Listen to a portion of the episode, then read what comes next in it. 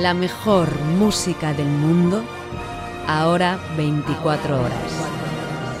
Siempre contigo en clásicafmradio.com.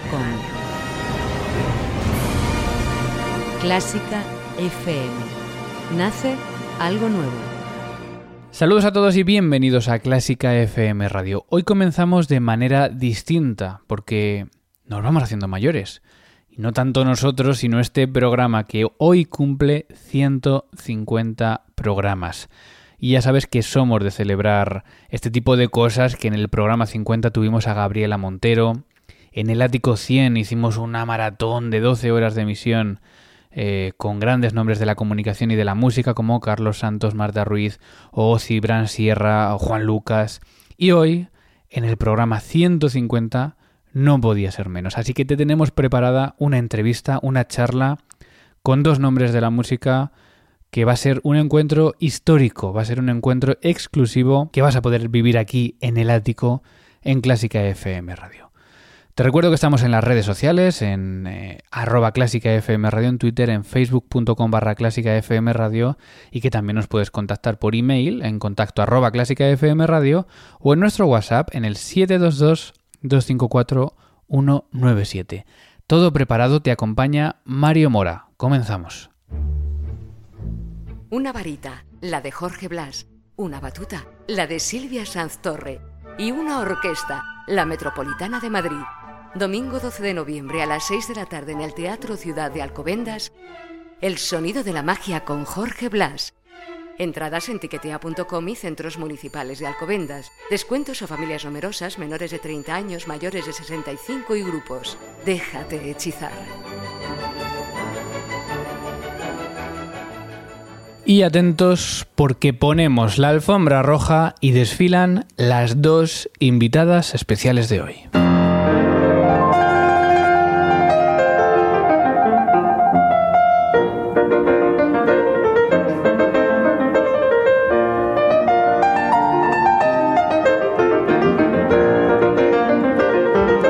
Escuchando la interpretación de Rosa Torres Pardo del Pelele de Granados. Rosa Torres Pardo ha sido galardonada con el Premio Nacional de Música 2017 en interpretación que concede el Ministerio de Educación, Cultura y Deporte y lo ha hecho por su extraordinario trabajo de difusión de la música española como intérprete, recuperando repertorio y apoyando especialmente a los compositores españoles, así como por la versatilidad de sus proyectos que aunan varias disciplinas, especialmente flamenco, poesía y danza. Junto a ella, Teresa Catalán ha recibido el Premio Nacional de Música 2017 en composición por su amplio y diverso catálogo de obras abarcando desde la canción lírica hasta piezas sinfónicas. Nunca habían sido dos mujeres y nunca habían estado juntas en una entrevista. Hoy, en el ático, Rosa Torres Pardo y Teresa Catalán, las dos Premios Nacionales de Música 2017. Nos están esperando ya en Clásica Café, así que mientras acabamos de escuchar este Granados, este pelele de Rosa Torres Pardo, nos vamos a ir para allá y te esperamos para disfrutar de una conversación única.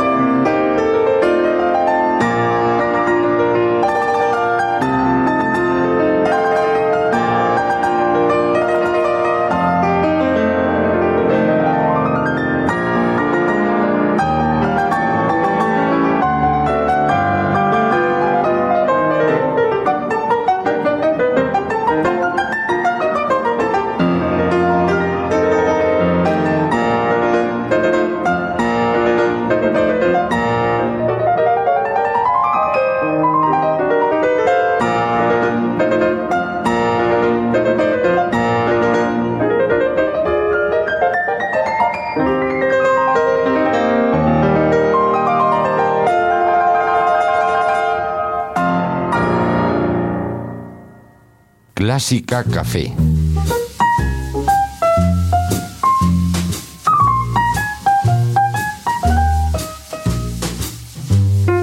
Y volvemos a Clásica Café. Hoy es un día muy especial para Clásica FM, también un día muy especial para la música. Y un año histórico, no es habitual tener a, dos premios nacionales de música juntos, dispuestos a tener una conversación, espero que muy agradable. Eh, pero lo que es además histórico es que 2017 es el primer año en la historia en el que los dos premios nacionales de música son mujeres. Y las tenemos aquí hoy con nosotros. Rosa Torres Pardo, bienvenida. Muchas gracias. ¿Qué quieres tomar? ¿Un agua con, gas, por ejemplo? Pues un agua con gas por ahí. Y Teresa Catalán, bienvenida. Hola, gracias, buenas tardes. Felicidades a las dos. ¿Y qué quieres tomar tú? Mm, bueno, gracias por la felicitación y quiero agua, si puede ser que no esté fría por... Pues un agua sin hielo también. Yo por aquí voy a tomar un cortado. Y todo listo para tener una conversación no sé si conocíais este dato que yo comentaba de, que es la primera vez en la historia que son dos mujeres las premiadas en, estos premios de música. Sí, bueno, yo ya sabía que, era así y me hizo una especial ilusión compartirlo con Rosa y además eh, saber que era la primera vez que, dos mujeres estábamos presentes, cosa que por cierto creo, no sé Rosa qué te parecerá, pero a mí parece que hace justicia, porque creo que las mujeres estamos muy presentes y formamos parte importante, ineludible por otra parte, de la estructura, del esquema musical. ¿No te parece o no? Mm, por supuesto. Yo no sabía que, era que éramos las primeras en coincidir pero me parece, o me pareció tan natural que tampoco le di mucha importancia. Me parecía lógico y luego ya te vas enterando de, antes ah, pues mira, nunca ha ocurrido. Después qué raro. Fíjate, Rosa, porque en tu lista previamente a ti como mujeres, Victoria de los Ángeles en sí, 1980, Alicia de la Rocha en el 85, que sé que es muy importante también para ti, eh, Montserrat Caballé, Teresa Berganza, eh, Carmen Linares, María Bayo, María José Montiel, y eres la octava mujer en la lista desde 1980 que empezaron. No es tanto, es verdad. Pero me sorprende más todavía en composición. ¿Tú sabes en qué orden está dentro de las mujeres? Creo que soy la tercera. La tercera. Porque fue en 2010 la primera vez que se dio un premio de composición a una mujer. Sí, fue a Elena Mendoza, que fue alumna mía. Exactamente. Tienes mucho más mérito. sí, sí. Bueno, no, es que eh, desde luego es maravilloso, ¿no? Que una alumna pase por delante de ti en una ah. cosa como esta. A mí me parece... Eh, es por lo menos fue María, hay que mencionar a María, María, de Alvear a María y, de Alvear y luego, Teresa Catalán en 2017, em, que ya yo creo que desde 2010 por lo menos empieza a haber un cambio en este aspecto, ¿no? Ya mm, porque me extraña mucho que la composición sea una cosa de hombres, ¿no? Bueno, por Dios, eso es una cosa muy antigua es muy antiguo, como decía, estoy de acuerdo con Rosa. Yo creo que es tan natural, cada vez más natural, bueno, no sé, en el año 90, cuando yo saqué la cátedra de composición, todo el mundo me miraba como si fuera un ser extraño, ¿no? La primera mujer que... Pero ahora ya no, por favor, ahora esto ya está, debe estar superado, yo creo que con toda naturalidad, sí, sí. Y la interpretación mucho menos, ¿no? Sí, eh, es un mundo mixto completamente. Eh, siempre, o sea, tuvimos el hándicap de la maternidad, que eso te retiraba un poco del trabajo duro del diario que, hay, que exige la interpretación. Pero pasado ese momento difícil en el que tenías o no tenías un hijo, eh, el resto pues no cambiaba nada. Sí, a lo mejor, eh, bueno, por supuesto en la composición y en la dirección de orquesta, que era absolutamente de hombres, ¿no? que sigue siendo, pero mucho mayor que en la de mujeres, ¿no? en compositoras. Compositoras, yo creo que lo que pasa es que se nos conoce menos, hay muchas compositoras ¿eh? y sobre todo hay muchas haciéndolo muy bien. Se nos conoce menos, estamos menos promocionadas. Si, vamos a ver, si observamos las programaciones, mm. Veremos que estadísticamente no tiene relación el número de obras de mujeres compositoras se interpreta con el número de compositoras que hay trabajando. Eso, mm. eso no está equilibrado y yo supongo que por propios méritos, por, por, la, por la entidad que tiene la obra que están sacando las mujeres, eso se va a corregir de una forma natural, como se ha ido corrigiendo todo lo demás. Pero no está mal que, que se les den impulsos y que, y que se apoye naturalmente. Bueno, poco a poco parece que todo va cambiando. Estamos aquí para celebrar este premio nacional. Y yo supongo que esa llamada, ¿no? Eh, Yo creo que nunca se os va a olvidar qué estabais haciendo en el momento en el que os llamaron, ¿no? ¿Qué estabais haciendo? Yo estudiando. y Teresa componiendo. No, no, no, no era, eran aproximadamente a las 2 de la tarde y exactamente estábamos preparando, nos disponíamos a comer, mi marido y yo, y, sonó el teléfono y bueno, pues para no dar crédito. Y esa comida se supo diferente, ¿no? Bueno, esa comida tardó en llegar, no recuerdo si se comí. Eh, ¿Qué supone este premio para vosotras, Rosa? Pues eh, pasado así el primer eh, susto y sorpresa de, una enorme alegría, una confirmación del cariño, del respeto y de un empujón de lo, para lo que estás haciendo, o sea, más ánimo y hacerlo simplemente con más, con más estímulo, más alegría. Teresa. Pues mira, para mí eh, lo que supone es eh, una responsabilidad. Sabes, a mí me parece que que una cosa como estas te señala y, entonces te señala y te señala con todos los predicamentos, no solo porque, porque mira qué bien que me han dado un premio, sino porque mira qué bien que, que lo que tienes que hacer lo tienes que hacer bien. Y además te van a mirar dos veces. Y además y en ese momento pues yo me he sentido responsabilizada, en fin, con todas con todos esos eh, agravantes, digamos, ¿no? Pero al mismo tiempo naturalmente feliz y dispuesta a, a aceptar esa responsabilidad. Yo te diría, Teresa, vas bien, simplemente que vas bien, que estás yendo por el camino que vas, o sea, sigue tal cual. Muchas gracias. Esta es eh, la típica pregunta que le hacen a los premiados siempre, ¿no? ¿De quién te acuerdas cuando te, cuando te llega este premio? Eh, ¿De algún profesor, de algún familiar, de algún amigo que te ha apoyado? Buena pregunta, pues eh, ¿a quién llamé primero? A mi marido. A mi madre no la pude llamar porque no está con nosotros eh, pero llamé a mi primera agente, que se fue, ahora está en Málaga, y recordé todo, todo la de cantidad de años que estuvimos luchando, peleando para salir adelante. A personas con las cuales ya no tengo contacto, por supuesto las más cercanas, pero después esas personas que me acompañaron a lo largo de mi lucha, que lo ha sido. ¿Y tú, Teresa? Pues mira, lo primero, mi marido estaba conmigo, claro, y, se lo dije a él muy emocionada, él compartió la emoción conmigo y en el momento que fui capaz de respirar un poco, a quien llamé fue a cada uno de mis hijos. Y sus respuestas fueron muy curiosas, eh, cada uno en, función de cómo ellos son, ¿no? Pero pues me, me ilusionó muchísimo. Hubiera llamado, a la primera persona que hubiera llamado hubiera sido a mi padre, pero no está y a mi madre y tampoco está, de manera que mis hijos, mi marido y mis hijos han sido pero por supuesto, aunque son personas que no están, siempre nos acordamos de ellos. ¿no? Claro, claro. Sí, sí, claro. En, en, toda la carrera. Bueno, hablando ya un poco más eh, de vuestras carreras en concreto, tú, Teresa, comenzaste con el piano.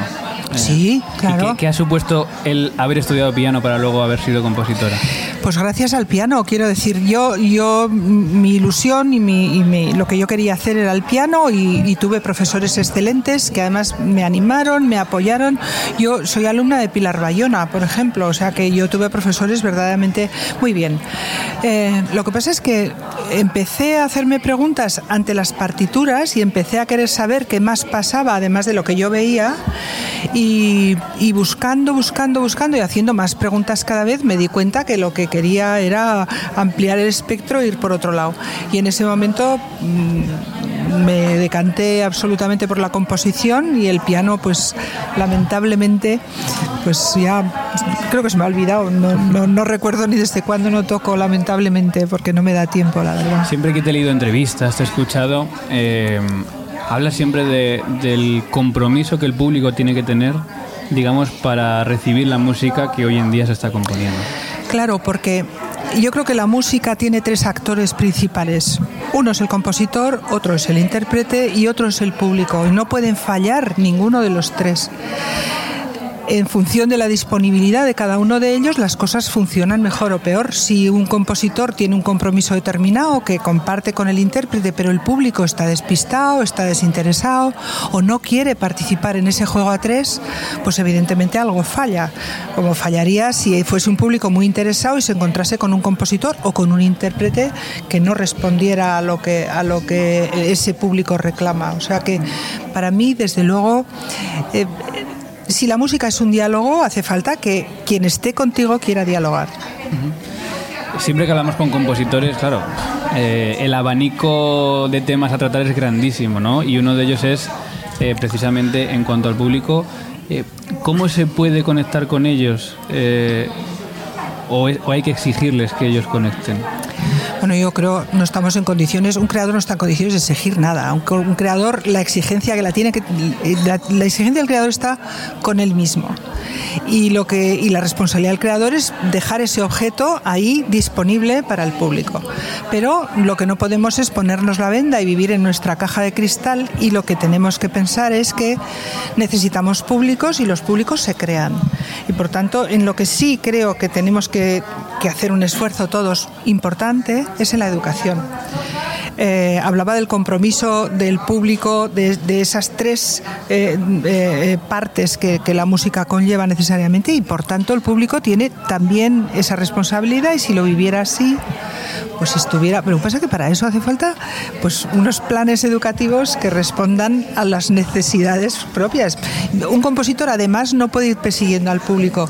¿Y hasta qué punto? La pregunta sería hasta qué punto un compositor debe renunciar a lo que él considera que tiene que hacer porque haya más o menos público. Esta es una pregunta que nos llevamos haciendo todas las vanguardias desde 1900 hasta hoy y que tiene muy difícil eh, resolución y cada vez yo creo que más difícil. Pero también creo que es que cada vez el público tiene, en general está menos ubicado en el contexto de la reflexión, de la, de la actitud ante, ante, propuestas que le puedan hacer pensar o dudar o elucubrar. El otro día leíamos una noticia que nos alarmaba también y es que eh, se ha demostrado con estudios que ya la gente más de tres minutos una música comercial ya se le hace larga. O sea, ya están incluso reduciendo el tiempo de la música comercial, que en teoría es fácilmente audible, para que la gente la, asimile. Una de las razones que yo achaco a eso es porque ahora vivimos en un mundo visual y ahora la gente que escucha, escucha viendo.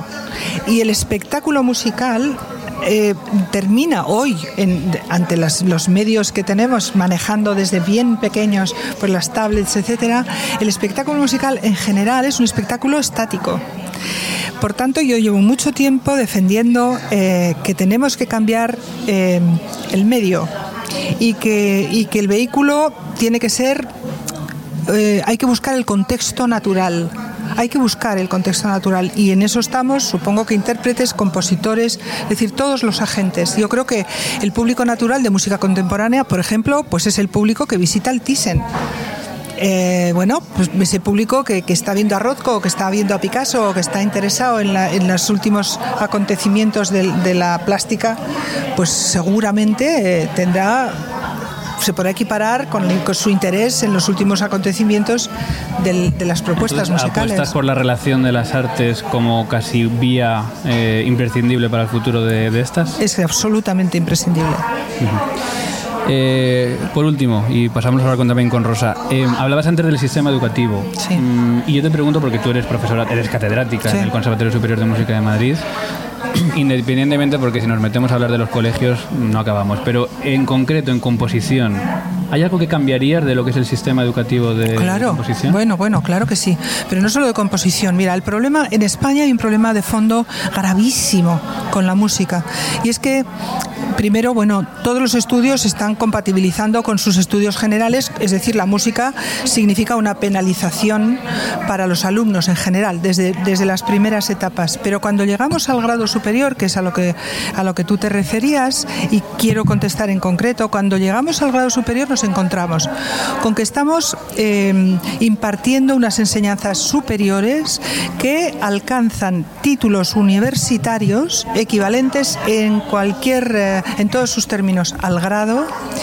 pero que sin embargo están ordenados con una legislación de enseñanzas medias Es decir, no tenemos autonomía económica, no tenemos autonomía de ningún tipo. O sea, estamos controlados por inspectores, por leyes de enseñanzas medias que nos limitan absolutamente. Y hay una contradicción. claro, claro. Hay una contradicción. Las becas, los alumnos nuestros son alumnos universitarios, pero no tienen acceso a las becas universitarias. Por ejemplo, por hablar de alguno de los eh, cantidad de aspectos. Por tanto, ¿qué cambiaría? Bueno, le daría la vuelta a todos. Eh, simplemente, además, fíjate, es una palabra la ley.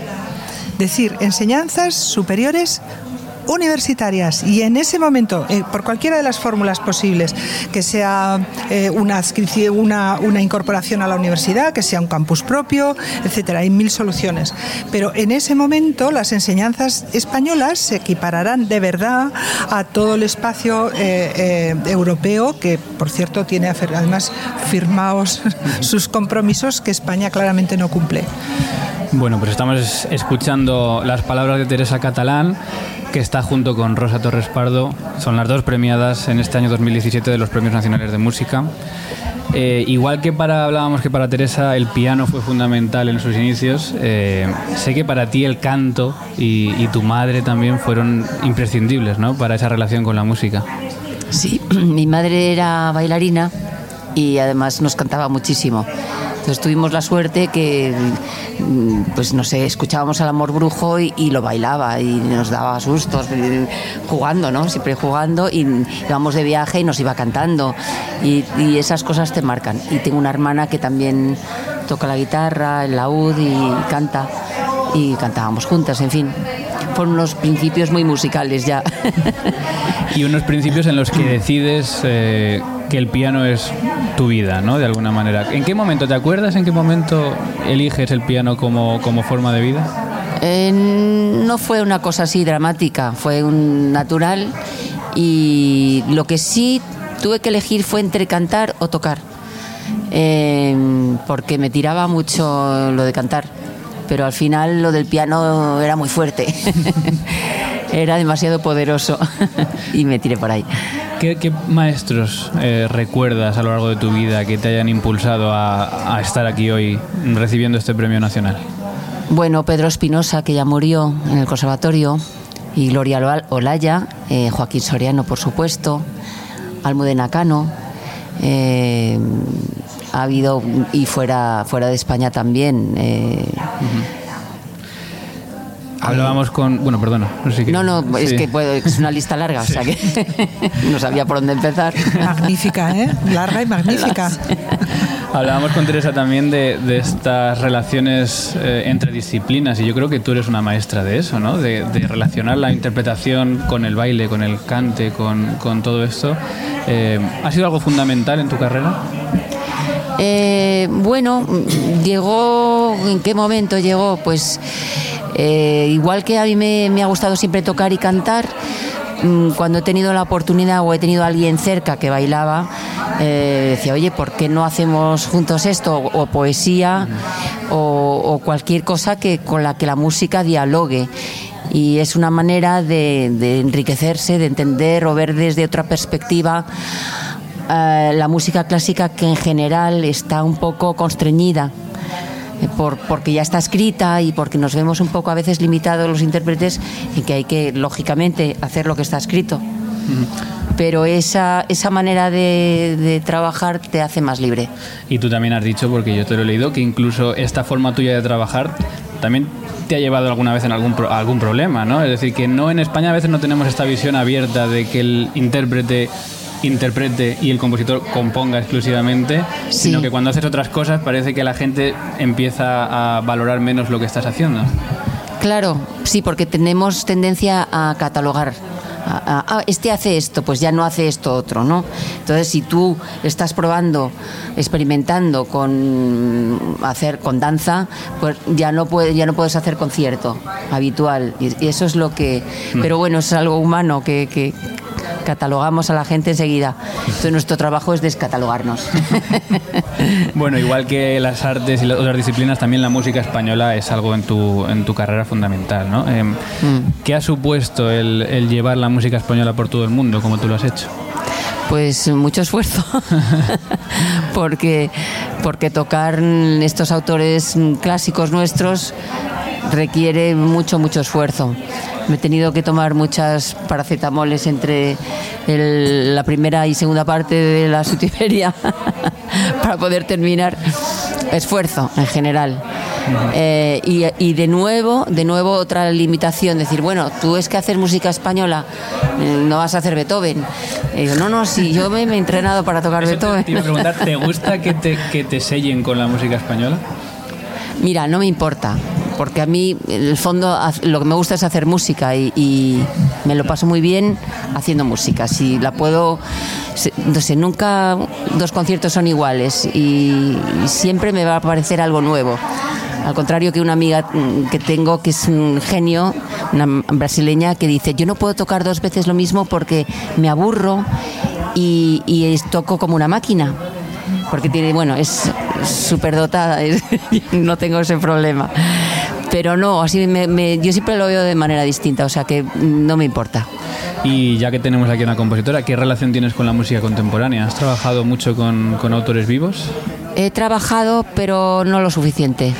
No lo suficiente porque, no sé, pues la vida me ha llevado por, por otros terrenos y bueno, yo espero espero que podamos hacer algo juntas. O sea, que, oh, qué maravilla. qué bien. Que yo ya he hecho, hombre, llevo ya un tiempo haciendo cosas, estrenos y de compositores contemporáneos. Pero todo tiene su momento, ¿no? Y... Qué bonito sería que de aquí saliese una colaboración. Oye, claro, no, seguro. Bueno, ¿qué te voy a decir? Para mí sería un honor. Bueno, pues la estrenamos en Clásica FM, pase lo que pase. Eh, bueno, seguimos hablando mm, con Rosa Torres Pardo, con Teresa Catalán. Estamos en Clásica Café celebrando los Premios Nacionales 2017. Y os pregunto también, em, ya a las dos, ¿qué consejos eh, les daríais a los jóvenes que tantos hay estudiando fuerte y que seguramente se ven reflejados en vosotras como objetivo, ¿no? como, como culminación de una carrera que recibe este tipo de premios. ¿Qué, ¿Qué consejo les daríais? Tú tienes posibilidad de hacerlo porque les das clase continuamente, ¿no? Pero si te escuchasen ahora, ¿qué les dirías? Lo que les digo en clase, que sigan utilizando el talento que tienen en positivo que sigan con el esfuerzo, que no les frene nada, que no se les ponga nada por delante, porque cuando hay voluntad y talento no hay ningún ni un solo eh, ni una sola pared que no se pueda vencer. No, no hay nada a lo que no se pueda llegar, no hay nada que no se pueda alcanzar. Y hay muchos jóvenes magníficos, con mucho talento y con muchas ganas. De manera que adelante todos porque tenéis que cogernos el relevo. Hmm. Pues algo parecido. Eh, creo que eh, cuando uno es joven tiene un poder mm, increíble, poder que no tenemos los demás. Eh, y la determinación, la voluntad y las ganas, simplemente eso te puede llevar a lo más alto, ¿no? Y, luego, sobre todo, ser uno, ser uno mismo, no querer ser otro, sino buscar esa autenticidad que es única. ¿No? Eh, tú, Rosa, además tienes mucha experiencia también eh, con la formación en el extranjero y quería que me dijeses si crees que es importante para un músico que hoy en día esté estudiando un grado superior en España, un grado medio, que se forme también eh, más allá. Es que depende de qué profesores tengas pero uno puede salir muy bien formado si da, si da con un gran profesor en su país. Lo que pasa que es estupendo salir fuera, ver el mundo desde fuera, conocer otros pianistas. Eh, yo lo encuentro necesario. Tú has estado en Inglaterra, en América, en, Austria. Sí. Eh, y supongo que cada país te ha aportado su. He conocido pianistas, o sea, no solo los profesores, sino los compañeros. Mm, de los cuales he aprendido un montón, a veces más que de los profesores, porque estás en constante contacto con ellos y cómo haces esto, como en, la Juilliard, en las, las eh, salas de ensayo, pues estábamos unos al lado de otros. Y así se aprende mucho también. Y yo, Teresa, porque yo más o menos el mundo del piano en el extranjero más o menos lo puedo conocer, pero el de la composición no sé cómo, muy bien cómo funciona. ¿Son muy frecuentes estas colaboraciones también eh, internacionales? Sí, sí, ya lo creo. Eh, muchos alumnos, muchos de nuestros alumnos deciden ir al extranjero y, y yo creo que además están haciendo un trabajo excelente fuera y dentro.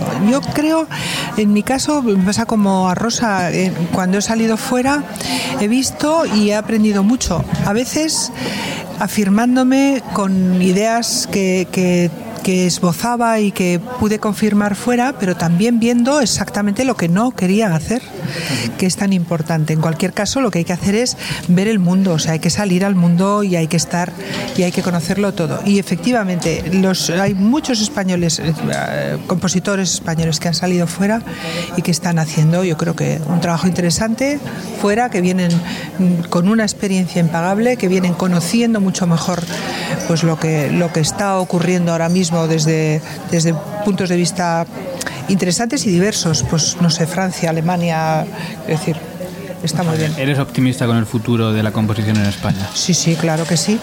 Si, si, tenemos en cuenta el talento, yo no tengo la menor duda. ¿Y Rosa, eres optimista con la interpretación, con el futuro de la interpretación en España? Eh, bueno, en este momento, mm, que es el futuro de, desde mi juventud, el hay muchísimos más músicos formados, bien formados, intérpretes de un altísimo nivel. Eh, si la cosa sigue así, no sé dónde vamos a llegar. ¿Y cómo veis eh, aquí en España? Eh, siempre nos interesan mucho los datos de cada vez va más público, cada vez va menos público. Tenéis las dos mucha relación con el público. ¿Estamos en horas bajas o estamos en un buen momento de la música clásica en España? Mm, yo diría que, horas bajas, porque por la crisis, me imagino. O sea, eh, decía que teníamos grandes, grandes artistas, pero que muchos de ellos no saben cómo, cómo mm, salir adelante, cómo hacer sus conciertos. Eh, eh, le están dando muchísimas vueltas a los programas para ver qué puede atraer más. Está muy, muy difícil el tema. Yo creo que es la crisis, pero en nosotros está el salir adelante, el ingeniárnoslas, ofreciendo cosas que atraigan, mm, rompiéndonos la cabeza, a ver de qué modo, ¿no? Teresa. Bueno, yo creo que no podemos componer para compositores. Yo creo que tenemos que ser conscientes de que componemos para el público. Y he dicho antes y repito ahora que eso no significa que tengas que cambiar tus planteamientos, seas cuales, sean cuales fueran. Eso desde luego. Pero es verdad, coincido con Rosa en que son horas bajas y no creo que, añado a lo que dice ella, que también la crisis ha tenido importancia, naturalmente que sí, pero creo también que hay un cambio de paradigma. Lo que está cambiando es la sociedad. La sociedad ya no tiene tiempo entre el té y la cena de ir a un, a un, auditorio a, a pasar dos horas escuchando a un clásico con toda la calma del mundo, porque entre el té y la cena o está haciendo una maratón con los niños por Madrid o por donde sea, vamos, que me da igual, o, está haciendo una, una, segunda actividad o tiene que, cuidar, en fin, es mucho más compleja la sociedad. Y hay algo ha cambiado y no nos parece que a veces mm, damos la espalda a esa realidad que en algún momento habrá que, que habrá que afrontar. Y esto me lleva de nuevo a pensar que tienen que cambiar el medio, que, que tenemos que encontrar nuestro sitio y que tenemos que encontrar una oferta que se adecue a los cambios sociales que están ocurriendo, que son reales. Así de primeras alguna cosa que se pueda variar? Has hablado de la longitud de los conciertos. No sé si tú harías a lo mejor conciertos más breves hoy en día. Eh, yo no sé si solamente es eso, habría que hacer un estudio más profundo, ¿no? Me, parecería un poco frívolo pretender dar soluciones. Yo creo que son tantas cosas tan complejas y tan relacionadas entre sí que merece un estudio pues mucho más atento. Yo aquí la reflexión las hago para mí individualmente, eh, para abarcarme en el área que me compete, pero no me atrevo a dar soluciones universales, no, no. Rosa, ¿te, atreves a, dar alguna solución rápida de cómo podríamos acercarnos un poquito más a volver a ese público que teníamos a lo mejor hace 20 años o 30 años? Es que como hemos cambiado tanto, no somos los mismos, nuestros hijos no tienen nada que ver con nosotros y, todo es inmediato, todo es información, eh, o sea, hasta nosotros estamos contagiados de esto, ¿no?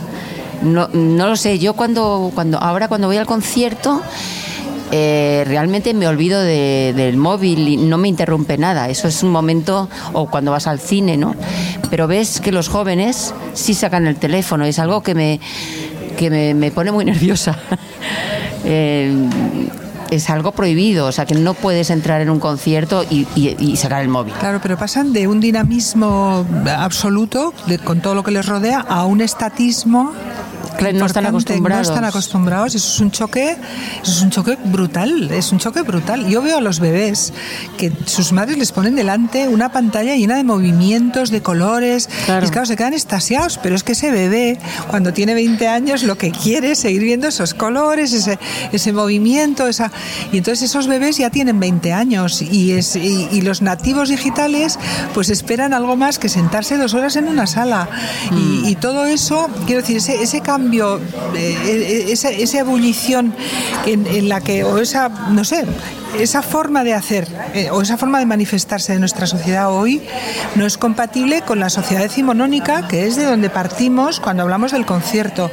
Seguimos hablando de las cajas rectangulares decimonónicas que esperan a ese público, pues eso, entre el té y la cena, y eso pues, pues ya no. En fin, yo, yo aprecio mucho ese momento de repente de no, que nada me va a interrumpir durante una hora y media ese momento, ¿no? Eso sí. Claro, sí. Pero tú, Rosa, vienes de, cuántas horas de haber estudiado durante ese día. Es decir, estás acostumbrada a ese, a esa, a ese aislamiento, incluso lo, mm, incluso lo necesitas. Lo necesito, no, no, lo aprecio, lo valoro. Pero yo me refiero. Pero no, no, yo estoy interrumpida como. me entran mensajes. Mario mismo me ha escrito. y yo le contesto enseguida, ¿verdad? Sí, sí, además que sí. Pero, em, pero la sociedad general igual no necesita o no busca ese. Yo no lo sé, no lo sé, yo especulo, es una forma de. No sé. Sí, bueno, somos minoría y esperemos mantenerla, por lo menos, ¿no? que no seamos menos todavía. O que nosotras no contribuyamos a que todavía sea menos la sí. Bueno, un lujo de café, sin duda, con Rosa Torres Pardo, con Teresa Catalán. Por cierto, me ha encantado cuando os habéis eh, encontrado, antes de, empezar aquí a hablar, que os habéis dado la enhorabuena y un abrazo, porque no os habíais visto todavía. No, no, no. claro. Pues me encanta que sea en Clásica FM donde os encontréis. Siempre nos gusta acabar estas conversaciones con 10 preguntas rápidas, con 10 respuestas, eh, respuestas rápidas para que la gente os conozca un poquito más, ¿vale? Son muy fáciles y tienen que ser respuestas, pues un poco lo primero que, os venga. Eh, os voy preguntando una a una a los dos eh, para que no tengamos luego que al principio. Teresa Catalán, un instrumento musical. El piano, el piano. Rosa Torres Pardo, un instrumento musical. Piano. o puedo decir la voz para, para variar.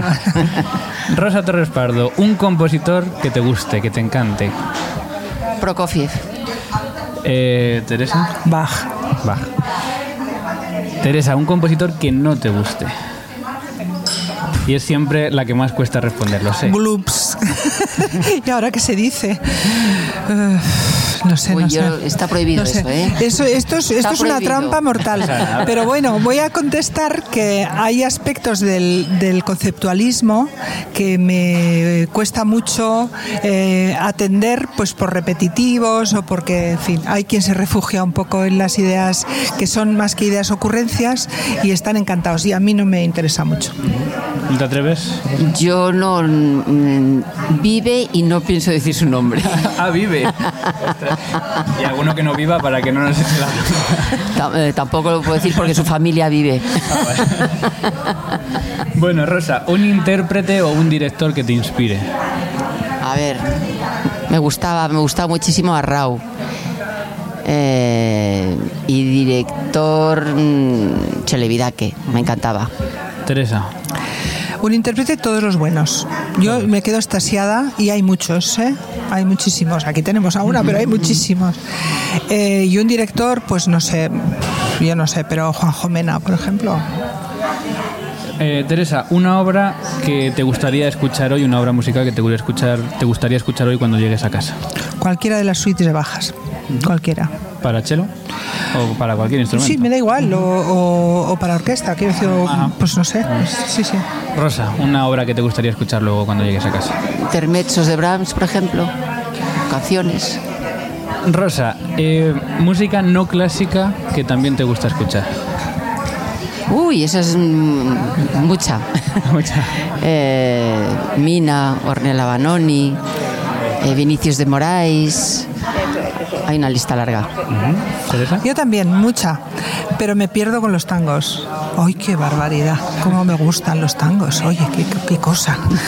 ¿Nunca te ha dado la tentación de componer un tango con lenguaje contemporáneo? No, nunca, nunca. Me parecería, no lo sé, como yo estuve por allá, por Buenos Aires, bailando tangos, igual me parecía, no sé, nunca se me había ocurrido, no había pensado. Es que es como una especie de algo intocable, ¿no? Es una especie de tesoro ahí que, que está en, un, en una esquina de mi alma ahí colocado y cuando lo escucho además no trabajo. Quiero decir, no oigo ni la dominante, ni nada, ni la frase, ni no oigo nada, solo me abandono. No sé si lo has leído, pero te recomiendo el, el tango de la Guardia Vieja de Reverte, que va por ahí la historia.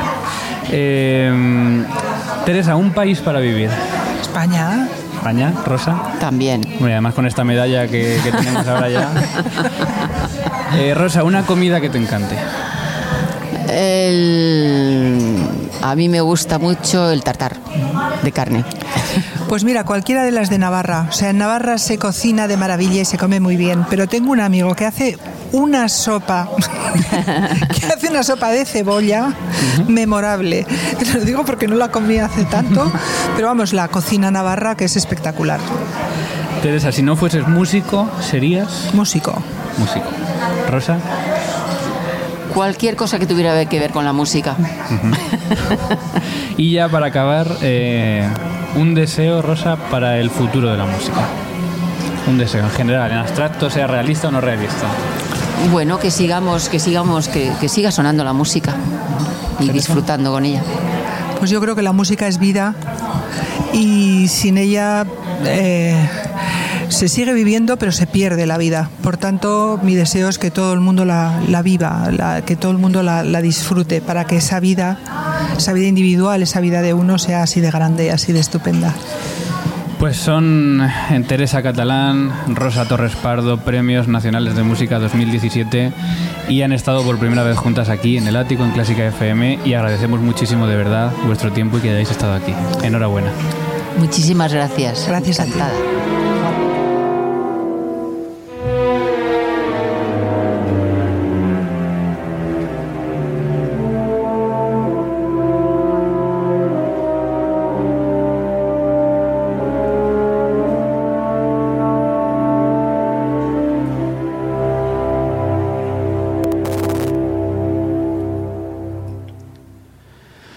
Pues exquisita entrevista que concluíamos con esta música de Teresa Catalán, una de las dos premios nacionales de música que han estado hoy en Clásica Café.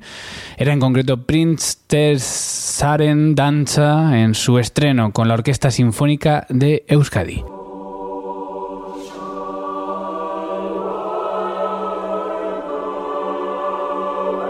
Y nosotros nos vamos, como siempre, en paz. Muchas gracias por haber asistido a esta celebración tan especial para nosotros, a este 150 programa de El Ático. Y esperamos no verte de nuevo en el 200 o en el 300, sino en el próximo, que será el lunes, el Ático 151, porque la vida sigue, el mundo sigue, y aquí estaremos para contarlo. Gracias de verdad, se despide quien te habla, Mario Mora. Feliz semana. Adiós.